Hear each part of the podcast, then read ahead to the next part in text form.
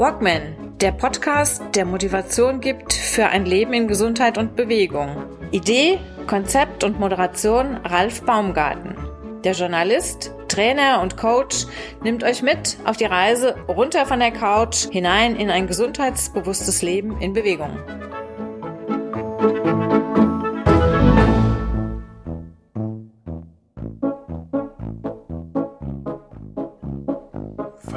Hochgebirge. Läufer Sascha Kramm kommt in Norwegen nur knapp mit dem Leben davon.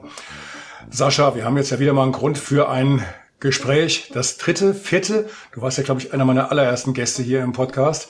Und diesmal haben wir ja auch noch einen Anlass. Das geht ja schon richtig ins Deftige. Hallo erstmal. Hallo, dass du da bist. Schön, dich wieder mal zu sehen. Ähm, hätte ja auch daneben gehen können, wie wir gleich erfahren. Um es kurz zu machen, Sascha, äh, um die Hörer und Zuschauer auch so ein bisschen zu informieren. Du hast an einem weiteren Rennen teilgenommen, einem äh, Ultrarennen. Das war ein Teil der, ich suche es gerade mal raus, das war diese Serie, die Continental Challenge die dich über sämtliche Kontinente äh, dieses Globus führt und bei der du ja auch richtig harte Brocken zu absolvieren hast, normalerweise in einem vorgegebenen Zeitraum, der aber diesmal dank Corona, dank Corona, ähm, bisschen aufgeweicht wurde, bisschen verändert wurde, angepasst wurde. Und diesmal hat es sich hochgeführt nach Norwegen. Du hast es überlebt. Es ist ein bisschen was schiefgegangen. Das Wetter hat ganz übel mitgespielt, aber das kann halt manchmal vorkommen, gerade in Norwegen. Das ist ja auch nicht gerade ähm, so, eine, so eine ganz sanfte Zone. Sascha, erstmal danke, dass du hier bist. Schön, dass du hier bist. Und was genau ist passiert? Ja, ich freue mich hier zu sein. Äh, ich bin tatsächlich schon das dritte Mal bei dir im Podcast, lieber Ralf. Und äh, ja, danke für die Einladung. Ähm, tatsächlich, ich komme aus Norwegen zurück, also beziehungsweise bin ich vor drei Wochen zurückgekehrt ähm, Norwegen ist das Europarennen der sogenannten Continental Challenge. Und in Norwegen galt es, 140 Kilometer nonstop zu laufen. Das ist halt ein bisschen äh, was anderes als bei uns in der heimerischen Rhön oder in Spessart. Da geht's halt richtig ordentlich hoch und runter. Ganz 140, kurz. Ja, das, das, das, äh, wir haben noch nicht genannt, wie das Rennen überhaupt heißt. Das ist das Ultra Norway Race genau. in den Lüngenalpen. Hatte ich vorher genau. nie gehört, die Lüngenalpen. Das ist ganz oben im, Norden von, von Norwegen oder wo kann ich Genau, das, das sind so circa 350 äh, Kilometer nördlich vom Polarkreis. Ah. Also das ist wirklich hochalpin unterwegs und das, was man äh, kennt aus Rhön oder Spessart, äh, das lässt sich damit halt gar nicht vergleichen, weil die 140 Kilometer, die müssen äh, gelaufen sein. Und Thema Laufen, ich bin Läufer und äh, von den 140 Kilometern ursprünglich waren vielleicht maximal 20 Kilometer laufbar. Also das waren 9000 Höhen wieder am Aufstieg und auch wieder am Abstieg. So war das Rennen ursprünglich vorgesehen. Es ist dann äh, aufgrund der Witterungsverhältnisse entsprechend angepasst worden, aber ursprünglich 140 Kilometer mit 9000 Höhenmetern. Nur jemand, äh, der sich damit nicht so auskennt, äh, Mount Everest liegt bei etwa 8900 Meter. Also es war eine absolute Herausforderung und äh, der Herausforderung habe ich mich bestmöglich gestellt. Gut, aber du kannst ja, das Wetter hat, das Wetter kann man im Endeffekt nicht großartig vorausplanen. Da kannst du immer mal relativ schnell zu Umschwüngen kommen. Und das ist jetzt in eurem Fall passiert. Der ja. Veranstalter hat das Rennen vorher schon in weiser Voraussicht ein bisschen gekürzt. Ähm, es sind übrig geblieben 112 von 140 Kilometern. Genau, Unter richtig. den Bedingungen natürlich immer noch ein schon ein richtiges Paket, ein ordentlicher Brocken. Ne? Mhm, das ist so. Gut. Was ist dann passiert? Ja gut, also der Veranstalter äh, hat uns schon darauf hingewiesen, äh, dass das Wetter äh, ziemlich schlecht werden könnte. Hat dann entsprechend äh, ich muss anders anfangen. Das Rennen ist aufgeteilt, äh, man läuft von Checkpoint zu Checkpoint. Checkpoint heißt, ähm, da muss man sich registrieren. Ich laufe zum Beispiel 20 Kilometer, dann kommt der erste Checkpoint. Da gibt es dann was zu essen, man kann sich mal aufwärmen, ähm, man bekommt sein Wasser nachgefüllt und dann läuft man zum nächsten Checkpoint. Und so gibt es ursprünglich bei dem Rennen sieben Checkpoints, bis man dann letzten Endes äh, von Lüngseidet, Lüngen, zurückläuft nach Trömsø. Also wir haben uns in Trömsø getroffen, sind dann circa drei Stunden äh, mit Bus und Fähre nach Lyngseidet gefahren, haben da einmal in einer ganz netten Lounge äh, bei ganz netten äh, Gastgebern übernachtet. Dort hat dann der Equipment und der ähm, Medical Check stattgefunden. Also Medical Check heißt, äh, da ist ein Arzt zugegen, der untersucht dann nochmals. Äh, man muss dann auch äh, ein EKG mitbringen. Das darf nicht äh, sehr alt sein, sondern ganz frisch. Ähm, man führt ein Arztgespräch. Anschließend, jetzt weiß ich mehr denn je, äh, wird kontrolliert, was man an Pflichtequipment dabei hat. Wenn ich über Pflichtequipment spreche in den, in den Hochgebirge, dann spreche ich von regendichter Kleidung, regendichter Handschuhe, von der SOS-Notdecke, von der Pfeife, von Kompass, Spiegel etc. Und natürlich auch die Verpflegung, äh, die man äh, für das Rennen braucht. Weil ich habe eben schon kurz erwähnt, wenn man irgendwo an den Checkpoint ist, das ist nicht so, dass man da irgendwie was kredenzt bekommt. Da bekommt man vielleicht mal heißes Wasser. Und mit dem heißen Wasser richtet man sich dann äh, sein Essen zu, man stärkt sich, man ist mal eine Sekunde nicht im Regen, weil es hat nur geregnet. Und äh, so teilt sich letzten Endes das Rennen auf. Und nachdem wir dann dort diese Checks absolviert haben, am darauffolgenden Tag, ging es dann Richtung äh, Startlinie. Und dort hat sich dann mehr oder weniger die ganze Läuferschaft äh, in Bewegung gesetzt. Sprich, Ziel von Lüngen zurück nach Trönse, über die Lüngenalps. Ähm, du hast ja eben gesagt gehabt, ihr musstet euch ja praktisch selbst verpflegen, komplett. Das heißt, bei dem, was du alles aufgezählt hast, das war ja wahrscheinlich jetzt nicht so ein, so ein Mini-Rucksack, den man mitnimmt, wenn man in die Stadt läuft, um mal ganz kurz was zu lesen oder einen Kaffee zu holen. Ähm, wie viel Kilo hast du denn da mit dir rumgeschleppt? Wie viele Liter waren das denn? Ja, das waren 15 äh, Liter Rucksack. Da hat alles gut und auskömmlich. 15 Liter Rucksack? Genau. Hat alles rein, reingepasst. Ähm, Gott sei Dank habe ich. Ja nur, das ist ja nur mini. Entschuldigung. Also wenn ich morgens äh, momentan meine, meine Runden mache hier äh, für mein Training, habe ich 55 Liter und ich dachte immer noch, dass das geht Ach, noch ordentlich nach oben. Ja, ich Camino, du, du weißt, ich muss noch ein bisschen was mehr mitschleppen. Okay. Aber, aber 15, wie, wie kriegst du das ja. da rein?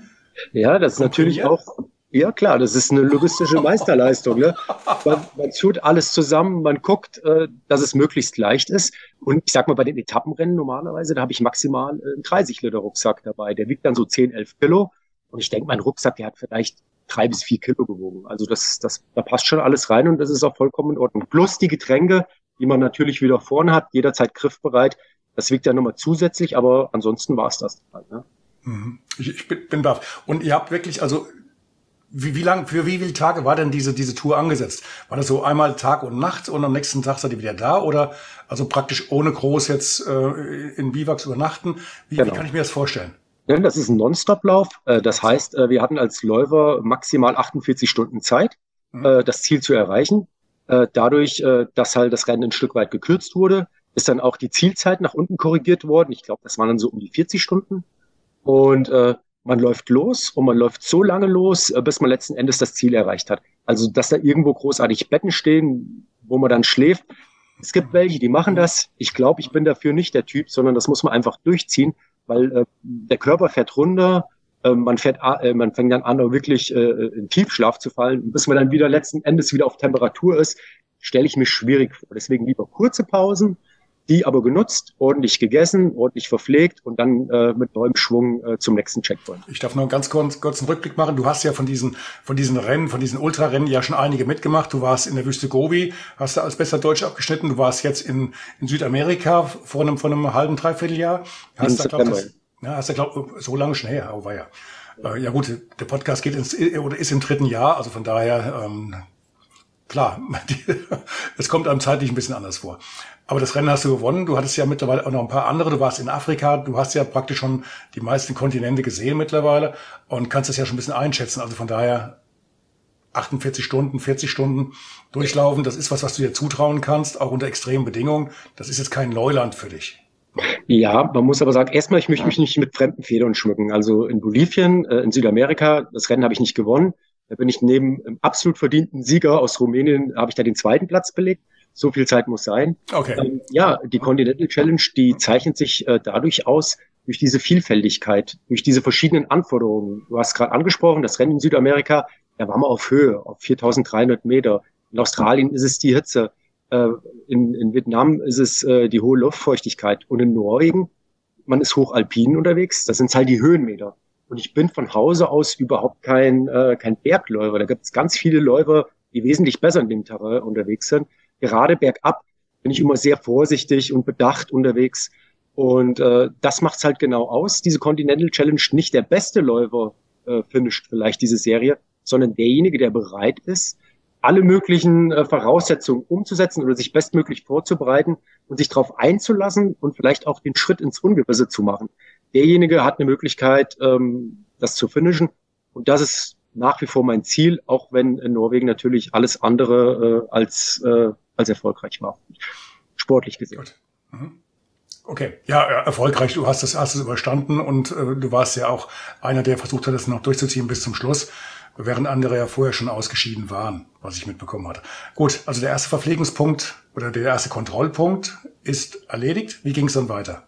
Genau, also ich bin generell alleine gestartet. Äh, der Veranstalter weist aber dann genau darauf hin, zwischen äh, Checkpoint 2 und zwischen Checkpoint 3. Das ist so die anspruchsvollste Strecke innerhalb des Rennens und da lässt er auch keinen irgendwie alleine äh, loslaufen. Ähm, und ich war bis zum Checkpoint 2 allein unterwegs. Dann habe ich mich einem Team angeschlossen, bestand aus einem Mexikaner und einem Franzosen und die waren halt zusammen unterwegs. Beides total dufte, coole Typen. Ähm, das Problem bei den zwei war halt aber ganz einfach, ähm, der Mexikaner sprach sehr gut Englisch und der Franzose äh, konnte überhaupt keinen Brocken Englisch. Da war es mit der Verständigung sehr schwer. Ich habe mich denen angeschlossen, wir waren unterwegs und das waren bis zum nächsten Checkpoint, ich will jetzt nicht lügen, ich denke so um die 20 Kilometer und wir haben vom äh, Checkpoint 2, da sollten wir übrigens nochmal wiederkommen, weil der Checkpoint 2 ist gleichzeitig der Checkpoint 4. Man musste dann in den Alpen einmal eine Runde drehen und kommt dann wieder äh, zu 4 zurück. Und äh, wir waren zusammen unterwegs und wir haben für die 20 Kilometer etwa acht oder neun Stunden gebraucht. Was halt einfach mal darauf hindeutet, ich sag mal, wenn man ganz normal läuft, kann man rechnen, man schafft zehn Kilometer in der Stunde mit dem Gepäck. Äh, aber das lässt einfach darauf schließen, äh, wie das Geläuf ist. Also wir mussten äh, durch Wasser durch. Das war sehr kaltes Wasser. Es hat nur geregnet, es gab nur Gegenwind und dadurch waren die Pegelstände dementsprechend höher. Wenn man dann durch Wasser durch musste, da waren halt nicht nur die Füße nass, sondern man war buchstäblich bis zum Hintern nass. Äh, und bei einer Wassertemperatur von zwei Grad, zehn Sekunden, war das relativ okay. Und ab der elften Sekunde, ich habe dann immer mitgezählt, hat es wirklich angefangen, äh, langsam zu schmerzen. Aber da bist du ja der Profi bei dem Eisbaden. Aber irgendwann hat man halt einfach die Nase voll von dem Eisbaden, weil das hat überhaupt kein Ende genommen äh, mit der Nässe. Wir sind dann zusammen diesen äh, Streckenabschnitt angegangen. Es ging dann auch hoch, alpin. Und oben gab es ehemalige Schneefelder und dadurch, dass es halt geregnet hat, wurden das Eisflächen. Und äh, die zwei, mit denen ich unterwegs war, die haben sich so ein bisschen in die Haare bekommen. Der eine ist nach links gelaufen, der andere nach rechts. Es war sehr nebelig. Und dann hatte ich alle Hände voll zu tun, da so ein bisschen äh, das Team zusammenzuhalten. Das äh, ist dann so weit gegangen, dass der Mexikaner am Ende seiner Kräfte irgendwo da oben saß. Er hat nur noch gebibbert und ich habe ihn davon versucht zu überzeugen, hey, lass uns gucken, wir finden gemeinschaftlich den Weg und wir gucken, wo es lang geht. Und wir konnten erst unseren Augen nicht trauen, weil ähm, wir haben GPS-System und das, da gibt es keine Wanderwege oder keine fest vorgegebenen Wege, sondern man orientiert sich wirklich an dem direkten Weg. Und wenn es über den Fluss geht, muss man oftmals 500 Meter aufwärts, 500 Meter abwärts laufen und schauen, an welcher Stelle kann ich überhaupt möglichst gefahrlos äh, äh den Flusslauf überqueren. Und so war es halt auch da oben hochalpin. Äh, das Navi zeigt uns an, wir müssen eine, eine fast eine Sprungschanze runter die war total vereist. Wir konnten das gar nicht glauben. Dann haben wir überlegt, was wir machen. Und da sind wir da auf unserem Hintern runtergerutscht und hatten halt einfach die Sorge, weil links und rechts ging es einfach äh, im freien Fall, äh, dass wir uns da nicht irgendwie äh, halten können. Wir waren unterwegs mit unseren Stöcken und sind da vorsichtig runtergerutscht und da macht man schon mal drei Kreuzzeichen, wenn man das erste Mal unten ist. Die Hose ist natürlich total zerrissen und äh, wie Oberschenkel und Hintern ausschauen, äh, das kann sich jeder denken. Und das ging so weit, bis wir dann irgendwann unten waren. Mhm. Und äh, an dem nächsten Checkpoint war dann äh, der mexikanische äh, Lauffreund, war dann so konsequent und er hat unter Tränen halt eingestanden, bis hierhin und nicht weiter. Und das heißt, das Deutsch, nicht das Deutsche, sondern das mexikanisch-französische äh, Duett äh, ist leider äh, gesprengt worden und äh, Steven musste dann äh, im Duo alleine los. Ganz, ganz kurz Zwischenfrage. Ja. Temperaturen, du hast gesagt, die Hosen waren angeschlagen, die waren zerrissen teilweise. Ja. Bei welch, von welchen Temperaturen reden wir zu dem Zeitpunkt? Also ich denke mal, wir waren, hatten so um die 10 Grad. Also das hört sich jetzt nicht okay. super okay. kalt an, aber das ist diese Kombination äh, mit den 10 Grad. Es permanent äh, regnet. Also man ist kontinuierlich nass und das nicht irgendwie nur so die Füße, sondern der Körper, dadurch, dass die Hose zerrissen ist, kommt natürlich auch die Feuchtigkeit hinten an Hintern, an die Beine, an Rücken, an Bauch. Natürlich hat man eine super, habe ich super viel Glück gehabt, weil mein Regenequipment kam zwei Tage, bevor ich gestartet bin in Richtung Tromsø. Ähm, das, was von außen kommt an Regen, das konnte man äh, so ein bisschen abhalten. Aber das, was einmal drin ist, das kriegt man halt einfach nicht mehr raus. Mhm. Wir waren aber an dem, äh, an dem nächsten Checkpoint, an dem äh, Checkpoint 3, der ist der Mexikaner, ausgestiegen. Und dann habe ich mich äh, mit Steven zusammengetan und wir waren unterwegs bis zum Checkpoint 4. Und ich wusste schon, weil das war ein Teilstück, was wir schon, bevor wir diese anstrengende oder den anstrengenden Streckenabschnitt absolviert hatten, dass das laufbar ist. Und ich bin Läufer und ich habe mich einfach gefreut und ich habe mich dann da auch in Bewegung gesetzt und konnte dann ein gutes Stück, also ich rede jetzt vielleicht von sieben oder acht Kilometern, äh, konnte ich laufen. Saß dann da am Zelt an dem Checkpoint. Ganz nette Leute, die Norweger, total gastfreundschaftlich. Wir haben dann einen Kaffee gereicht. Wir haben noch Witzchen gemacht, weil ich hatte äh, wasserdichte Handschuhe an. Und äh, ich sag mal, jenseits der, äh, der 25, 26 Stunden helfen die auch irgendwann nicht mehr. Da war eine Kindergärtnerin, und die sagt so, hey, mach dir keine Sorgen, wir kennen das äh, von unseren Witterungsverhältnissen hier und mit den Kindern, dann hing die an den, an den Handschuh versucht anzuziehen. Und da haben wir noch äh, gewitzelt und da war die Stimmung eigentlich relativ gelöst, bis dann auf einmal äh, Steven kam. Und Steven, da ging gar nichts mehr. Da war der Stecker, so sage ich einfach mal, total gezogen. Er hat gebibbert am ganzen Körper und da sagst du, Steven, ich gebe dir alle Zeit, verpflege dich, wärm dich auf, zieh dir vielleicht was anderes an. Und dann sagt er so, no, no, sleep, sleep. Also er wollte unbedingt sich hinlegen und wollte eine Stunde schlafen. Er ist dann zugedeckt worden äh, mit zwei Decken. Und das war dann der Punkt, wo ich dann sagen musste, okay, den schwierigen Streckenabschnitt, den haben wir gemeinschaftlich gemeistert und dann musste ich halt einfach alleine los. Ne, Veranstalter hat gesagt, Sascha, du bist noch topfit, du machst noch Witze, das sieht alles gut aus und äh, das packst du alleine. Und von dort aus habe ich mich dann äh, alleine ähm, in Bewegung gesetzt. Mhm. Okay der Punkt, wo es jetzt bei dir kribbelig wird. Du verlierst gleich in der Geschichte dein GPS-Signal und dann geht's ja richtig zur Sache. Du bekommst Halluzinationen. Ja. Kann das mal kurz, ähm, kurz skizzieren. Also erstmal von Himmelhoch jauchzend und dann erst zu Tode betrüben. Das Himmelhoch jauchzende war ganz einfach. Ab dem Checkpoint 4 bis zum nächsten Checkpoint, das war komplett laufbar. Zwölf Kilometer es war eine Straße, auch wenn die steil bergauf ging. Hey, ich konnte laufen. Und am Ende äh, von dieser Straße ging es dann runter in den Hafen und da stand ein Boot. Und das Boot hat dann übergesetzt äh, auf die andere Seite von dem Fjord. Gab da noch eine Verpflegungsstation und äh, der Helfer gibt mir noch einen Zettel äh, an die Hand. Das soll ich dem Helfer an, an dem letzten Checkpoint vor Trömse in die Hand drücken. Ich habe mir da gar nichts draus gemacht, konnte das auch nicht lesen, weil es war norwegisch. Habe das irgendwo zur Seite im Rucksack äh, gepackt hat er mir noch zwei Riegel gegeben, dann ging es ab aufs Boot, 15, 20 Minuten auf die andere Seite, sind wir übergesetzt und äh, ganz netter Fahrer, der mich darüber gebracht hat, hat gesagt, er hat äh, äh, zuletzt äh, das französische Team äh, rüber chauffiert und da war keiner mehr in der Lage, überhaupt was äh, zu sagen. Also die sind viel zu schnell angegangen, meiner Meinung nach. Und äh, ich bin von dort aus losgelaufen, vom Boot abgestiegen, es ging los und dann ist es ja nur noch vom CP6, also vom Checkpoint 6 zum 7er, waren so um die 20 Kilometer. Und ich bin unterwegs. Ähm, die ersten Kilometer war wunderbar, konnte man gut laufen und dann ging es halt wieder in die Berge, bis es dann irgendwann hochalpin äh, wieder ähm, unterwegs, bis ich hochalpin unterwegs war.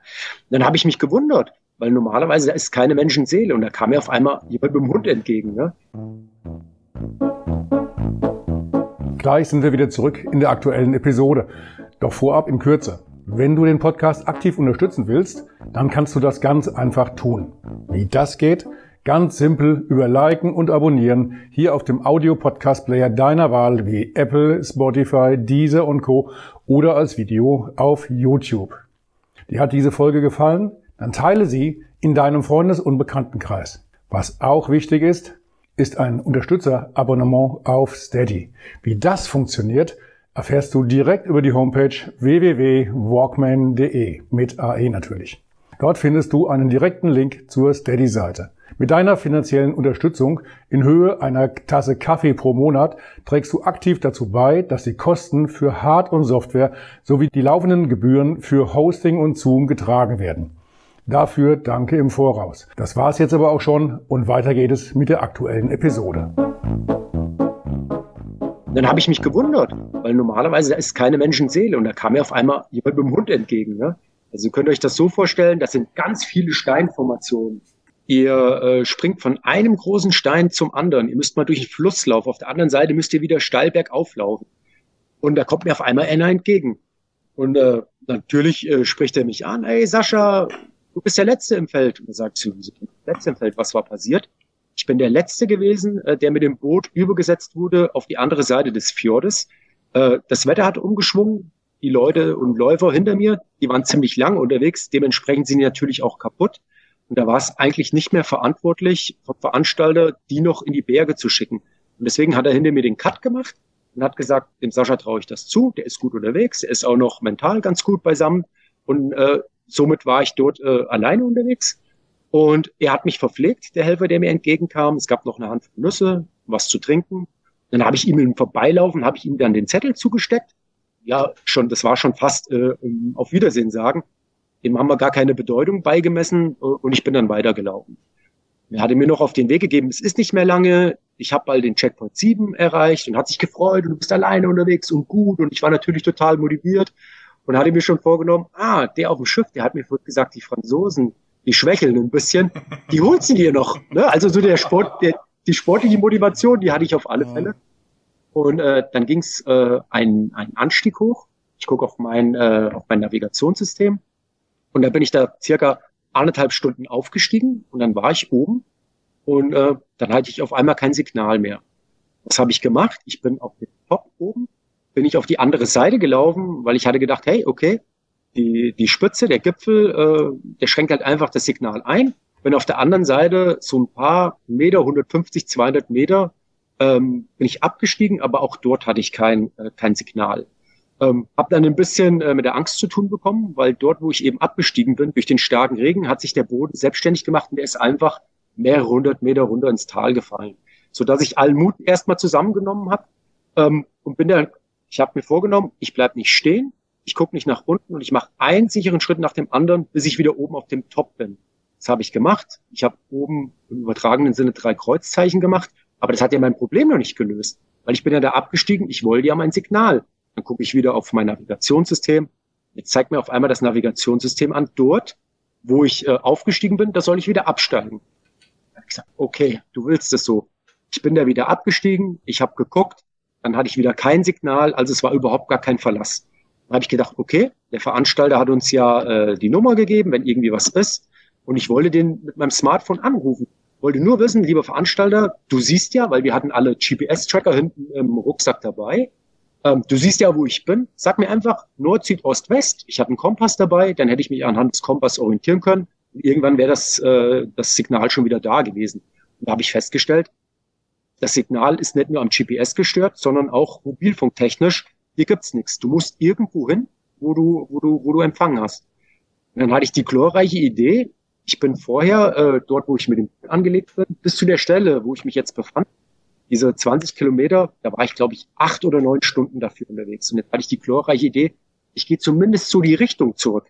Ähm, weil ich wusste, irgendwo waren nicht so hohe Berge und da ist vielleicht das Signal einfach da. Aber das ist beim Versuch geblieben, weil ich hatte keine Möglichkeit, mich an irgendwas zu orientieren, an einem großen Baum, an den ich mich erinnern konnte, oder an einem großen Stein. Es sieht alles gleich aus.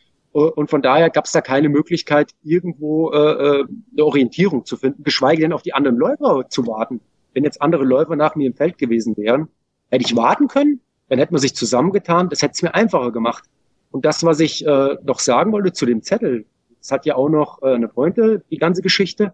Auf dem Zettel stand drauf, lieber Helfer, Sascha ist der letzte Läufer im Feld, sei so lieb, verpflege ihn nochmal an dem letzten Verpflegungspunkt und begleite ihn in den nächsten Kilometer bei diesen Wetterverhältnissen, dass er auf den richtigen Weg kommt. Also auch das kam zusammen. Und jetzt stand ich da, hochalpin. Gott sei Dank wird es um die Jahreszeit dort nicht dunkel, ein großer Vorteil. Es ist nur nass gewesen und sehr kalt. Und da habe ich gedacht, okay, du musst weiter absteigen. Irgendwo dorthin, wo du dich orientieren kannst, wo du einen Anruf tätigen kannst. Und das ist dann so ganz heimlich, still und leise ähm, durch diese Gegebenheit, ich möchte anrufen, möchte äh, nur nach dem Weg fragen, nach der Himmelsrichtung ist das so ganz still und leise in so ein anderes Fahrwasser geglitten, was dann äh, immer gefährlicher wurde. Ich war immer fest davon überzeugt, der, äh, der Veranstalter sieht mich durch das GPS und dementsprechend hatte ich da immer für mich auch eine Sicherheit. Und ähm, ich wollte weiter nach unten und da gab es zwei Flussläufe. Und äh, zwischen den zwei Flüssen gab es so ein Sumpfgebiet. Und da stand auf einmal ein Auto. Und da habe ich mich total gefreut, habe meine SOS-Decke genommen und habe gewunken und ich hatte Angst, dass die mich nicht sehen, dass die mit dem Auto einfach wegfahren. Da bin ich da mit aller Macht hingerannt, noch durch die zwei äh, Wasserläufe durch. Und dann stand ich vor dem Auto und war ich zu Tode betrunken. Weil es stellte sich heraus, das war überhaupt kein Auto, das war nur ein Felsen. Und da habe ich gemerkt, okay, die Erfahrung habe ich schon das ein oder andere Mal gemacht. Ich kann nicht dem trauen, was ich sehe. Also man halluziniert. Ich brauche eine Pause. Und zwar nicht irgendwann, sondern jetzt. Und dadurch, dass es so stark geregnet hatte, habe ich mir eine Felsspalte gesucht, habe mich da reingelegt, habe die SOS-Decke so über mich drüber äh, gestülpt, hatte das große Glück, dass ich tatsächlich noch lange Strümpfe hinten im Rucksack hatte, habe dann irgendwie gefühlt eine halbe Stunde gebraucht, um die alten nassen Strümpfe auszuziehen und die neuen anzuziehen. Das, wo vorher mein Wasserkocher drin war, das waren nämlich zwei Plastiktüten, die habe ich dann um die Füße herum gemacht und bin dann damit in die Schuhe reingeschlüpft. Es war nach wie vor kalt, aber zumindest im Moment trocken. Hab mir dann vorgenommen, okay, Sascha, du stellst jetzt den Wecker auf zwei Stunden und wenn der Wecker geht, dann setzt du dich wieder in Bewegung. Also an Schlafen war natürlich überhaupt gar nicht zu denken. Ich war da zusammengekauert in dieser Felsspalte, so dass der ganze Körper unter die SOS-Decke äh, äh, passte. Und ich habe so geschlackert, das fing ganz langsam an zu zittern bis ich überhaupt nicht mehr meine Arme und Beine unter Kontrolle hatte. Also ich weiß jetzt wirklich, was Frieren bedeutet und ich habe noch mehr Hochachtung äh, vor unserer Generation der Großeltern, was die im Krieg erlebt haben müssen, was, was da abgegangen ist. Also es ging so weit, dass die Knie mir geschlagen sind bis zum Kinn. Dann habe ich einmal tief gegähnt, dann hat es zehn Sekunden gebraucht, dann hatte ich Ruhe und dann fing das wieder langsam an. Aber ehe ich mich umgesehen hatte, ging der Wecker. Die zwei Stunden waren rum und habe gesagt, okay, was machst du jetzt?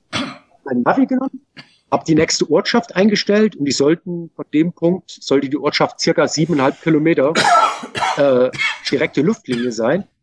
Und ich bin dann losgelaufen, habe mich wieder fertig gemacht ähm, und es ging größtenteils nur bergab.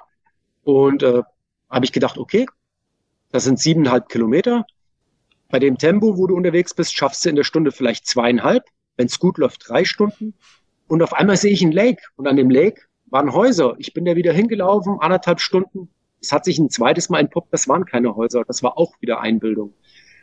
Und äh, ich bin dann äh, der Route weitergefolgt und habe mich dann wiedergefunden in so einem Pinienwäldchen, nachdem ich äh, durch Sumpf- und Moorlandschaft gelaufen bin. Und ähm, da waren Hol Holzarbeiter. Na klar waren da Holzarbeiter. Ich habe dem Ganzen gar keine äh, Bedeutung mehr beigemessen. Mir war voll, völlig klar, äh, das, was du hier hörst und siehst, das ist, da ist nur Wunschvater des Gedanken ähm, da meine Uhr leer war, nach irgendwie 24 Stunden oder sowas, habe ich dann einfach mein Handy rausgeholt, den Gedanken fertig und dann darfst du zwischenfragen, habe mein Handy rausgeholt okay. und ich wollte nur meine Uhrzeit checken, wie viel Uhr ist es, um mir mein restliches Essen, was ich noch irgendwo hatte, so ein bisschen einzuteilen. Und dann habe ich gesehen, ich habe Empfang oder auch nicht oder wie auch immer. Und dann habe ich gesagt, du hast nur noch zehn Prozent auf dem Handy drauf. Du tätigst jetzt ein einziges Mal diesen Notrufversuch und wenn da keiner rangeht, nicht versuchen, versuchen, du musst irgendwo hin, wo du den absetzen kannst. Und tatsächlich, ich hatte einen dran und ich konnte dann von dieser Stelle aus den Notruf äh, betätigen. Wir reden jetzt von wie viel Stunden, die du schon unterwegs bist? Ähm, also ab dem Zeitpunkt, wo ich unterwegs war, wo ich den Notruf abgesetzt habe, wir reden von 41,5 Stunden nonstop. Also wenn, wenn, wenn alles glatt gegangen wäre, habe ich gerechnet mit 24 bis 30 Stunden äh, bis zum Ziel. Aber das sind natürlich ein paar Stunden on top oben drauf gekommen und es waren tatsächlich 41,5. Ich konnte das aber gar nicht so richtig äh, einordnen. Also derjenige, der da koordiniert hat, man hat ganz viele Stimmen gehört, als ich dort angerufen hatte und ich war mir total unsicher. Und irgendwann höre ich nur äh, das Geräusch eines Hubschraubers und das ist den River entlang gepaced. Und da habe ich gedacht, na ja, du stehst hier im Pinienwald, du musst dich ja auch mal irgendwie bemerkbar machen. Und dann habe ich meine SOS-Decke genommen, ich habe einen meiner, meiner Laufstöcke genommen, habe das oben befestigt und habe mich äh, vorne an den River gestellt und habe mich damit bemerkbar gemacht. Und als sie das nächste Mal drüber flogen, werden sie auf einmal langsamer, sie drehen eine Runde und sie machen mir Lichthube. Ich gedacht, ja, ja klar, machen die mir Lichthube. Und dann gab es ja auch noch eine Lichtung in 400 Meter Entfernung und dann haben die auch noch gelandet. Ich wusste nicht, ist das wahr? Ist es reell oder ist es eine Halluzination? Und ich habe dann gedacht, hey, du hast doch überhaupt nichts zu verlieren. Du gehst da einfach hin und du guckst, sind die tatsächlich da oder nicht? Und ansonsten guckst du einfach, was, äh, was du jetzt als nächstes machst. Und dann bin ich dorthin. Dann haben die mich empfangen mit den Worten, Sascha, nice to meet you, haben mich in den Arm genommen, haben mich da mit in den Hubschrauber genommen, haben sich ganz rührselig um mich gekümmert mit dem Notwendigsten. Ich bin versorgt worden nassen Klamotten aus, Wärmekissen an, warme Getränke, Arzt hat mich untersucht etc. Und erst dann habe ich so richtig realisiert, ja, es ist tatsächlich wahr und äh, ich komme aus dieser total misslichen Situation irgendwie wieder raus. Ich bin da total dankbar und weiß das auch wirklich äh, wertzuschätzen. Ich kann mich an eins unserer ersten Gespräche erinnern, da ging es um diesen Lauf, den, den du damals mit Joey Kelly gemacht hast, diese, dieser Lauf durch Deutschland bei ähm, Selbstversorgung. Ihr durftet ja nichts mitnehmen an Versorgung, musstet euch unterwegs dann vom Feld aus der Mülltonne, was weiß ich was, ernähren. Und da hast du dann nach ein paar Tagen abgebrochen, hast damals zu mir gesagt gehabt, ähm, es gibt für mich eine Grenze, da wo ich das Gefühl habe, meine Kinder könnten vielleicht allein aufwachsen, wenn hier irgendwas schief läuft. Das war, glaube ich, der Punkt gewesen, was? Das hätte ja schnell passieren können da oben. Ja, ganz ungewollt. Ich sag mal, wenn man, ich, ich, ich, ich habe Verantwortung, ich habe Familie, Frau und Kinder. Und äh, wenn, wenn man das wissentlich macht, da gehöre ich definitiv nicht dazu. Sondern wenn ich weiß, ich mache da mit und ich habe die Möglichkeit oder der, der Grad ist ziemlich schmal, dass da wirklich akute Lebensgefahr besteht, dann würde ich da nicht mit. Sondern das war wirklich eine Verkettung von ganz vielen Umständen, die mich in die Situation gebracht hat. Und ich bin einfach nur froh und glücklich, dass ich zu dem, zu den wenigen gehöre, die das irgendwie gemeistert haben. Und ich kann mich da auch nicht selbst auf die Schulter kloppen oder wie auch immer, sondern entweder man reagiert richtig oder man reagiert falsch. Also viele reagieren vielleicht panisch, die laufen irgendwo hin und die fallen dann um vor Erschöpfung oder äh, man fällt irgendwo runter oder was auch immer. Ich habe vor 25 Jahren habe ich damals eine KSK-Ausbildung gemacht. Äh, als ich bei der Bundeswehr war, ich war dann bei der NATO da sind uns gewisse Verhaltensweisen eingetrichtert worden. Und als junger Kerl hat man darüber gelächelt. Und ich glaube, in der jetzigen Situation, die ich mitgemacht habe, ähm, habe ich irgendwie unterbewusst daran partizipiert und das hat mir jetzt so viele Jahre danach äh, irgendwie den Hintern gerettet. Natürlich auch die positive Grundeinstellung. Und wenn ich das jetzt so erzähle, man überlegt da auch nicht mehr rational denken, wo man sagt, hm, was machst du jetzt und so funktioniert das oder anders, sondern das sind Instinkte. Man funktioniert einfach. Und jeder, der sagt, ja, und dann hättest du mal die Karte nehmen sollen und hättest dir den Kompass nochmal hingelegt und in aller Ruhe in der Situation, keine Chance. Funktioniert nicht. Ich habe das in aller Ruhe zu Hause gemacht, hätte mir auf gar keinen Fall weitergeholfen. Und es regnet, Gegenwind, da zieht man weder die Handschuhe aus, noch macht mir irgendwie was im Rucksack. Man funktioniert einfach noch. Da habe ich einfach das Glück gehabt, dass ich instinktiv die richtigen Sachen, die richtigen Entscheidungen getroffen habe, wie auch mit der Pause, wie beide orientieren und nie irgendwie gesagt habe, das gibt's doch gar nicht, nicht am Hadern gewesen, sondern einfach gesagt habe, wenn was nicht funktioniert, okay, was machst du jetzt? Ne? Also wie gesagt, reine Instinkte, äh, die mich da rausgebracht haben und ja, der liebe Gott wollte es so und ich hatte auch gute Beschützer dabei von, äh, von meinen Freunden und von in allererster Linie von meinen Kindern. Haben guten Job gemacht, die Schutzengel. Ja, ganz offensichtlich, sonst würden wir jetzt hier nicht mehr reden, wahrscheinlich. Ähm, ja, erstmal Glückwunsch. Aber wie ich dich kenne, du wirst das Rennen nachholen oder gibt es ein Alternativrennen für Europa im nächsten Jahr oder? Ja, du, du musst dir halt auch vorstellen, ich bin dann äh, zurückgebracht worden. Äh, die Polizisten haben mich bis ins Hotelzimmer gebracht und da war der eben besagte Gewinner des äh, Ultra äh, Bolivias. Und er hat auch alle anderen Rennen gewonnen als erster Mensch. Und der ist nicht nur ein super Läufer, sondern das ist so ein feiner Kerl. Der hat sich so rührselig um mich gekümmert in unserem Zimmer nach dem Rennen mit allem, was dazugehört. Der hat mich mit Essen verpflegt, der hat mir geholfen, mich auszuziehen, der hat, der hat mir, der hat mich massiert. Und das Ganze hat dann da drin äh, mehr oder weniger äh, ein Happy End gefunden. Er hat mir gesagt, Sascha, wenn du irgendwann das Norwegen-Rennen doch mal machen willst, sag mir Bescheid. Ich komme mit dir und wir laufen so, wie du das willst. Wir machen die Pausen so, wie du es willst und wir orientieren uns nur an dir. Ich habe das Rennen äh, gemeistert. Ich habe meine Continental Challenge und wenn ich mich irgendwie einbringen kann, mache ich das, weil auf dem Feld sind mir Kontrahenten, aber im wahren Leben sind mir Freunde. Und das sind so Momente, äh, die nimmt mir keiner mehr und darauf, darauf kommt es drauf an. Ob du erster, zweiter, dritter wirst, das spielt eine untergeordnete Rolle. Es geht einfach um das Gemeinschaftsgefühl, um das, viele erzählen ja irgendwie was von diesen Attributen, Zusammenhalt, Fairness, Respekt. Ja, es ist einfach gelebt. Also alles, was auch im Nachhinein äh, auf mich eingeprasselt ist, an positive Energie, an Anteilnahme von Leuten, wo man es überhaupt gar nicht erwartet hat. Also äh, das hat mich schon äh, zutiefst bewegt. Mhm. Nebenbei, wie heißt der Mann?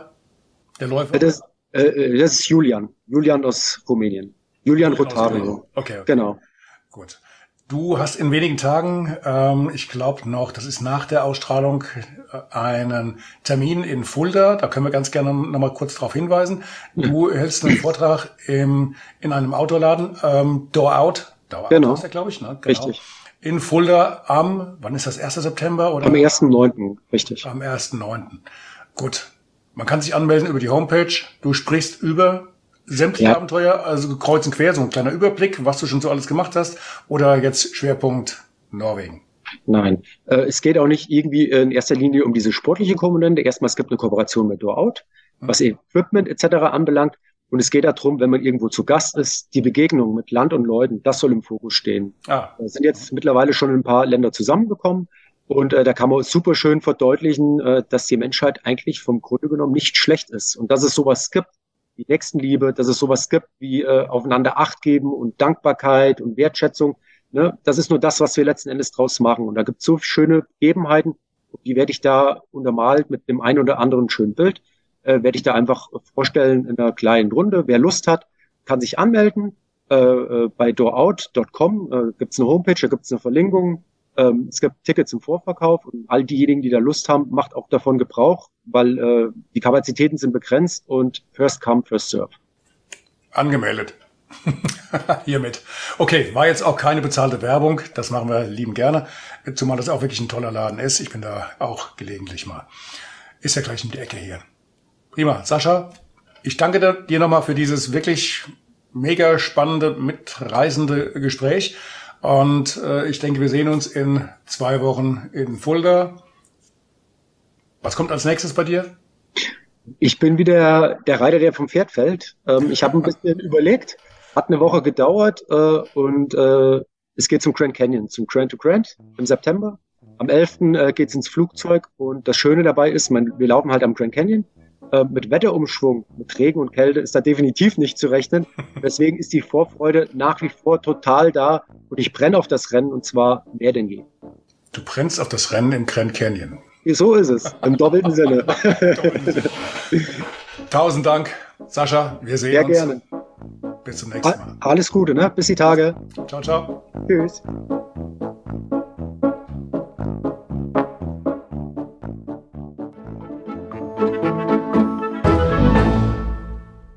Eine kurze Bitte zum Schluss. Hat dir diese Folge gefallen? Dann abonniere bitte meinen Podcast bei Apple, Spotify oder dem Anbieter deiner Wahl und hinterlasse mir nach Möglichkeit gerne eine 5-Sterne-Bewertung. Du möchtest mir einen Kommentar geben oder mich direkt kontaktieren? Dann tu dies über Facebook Messenger oder per E-Mail. Die Adressen findest du in den Show Notes. Ich danke dir fürs Zuhören. Bleib wach, gesund und aufmerksam. Bis zum nächsten Mal. Dein Ralf.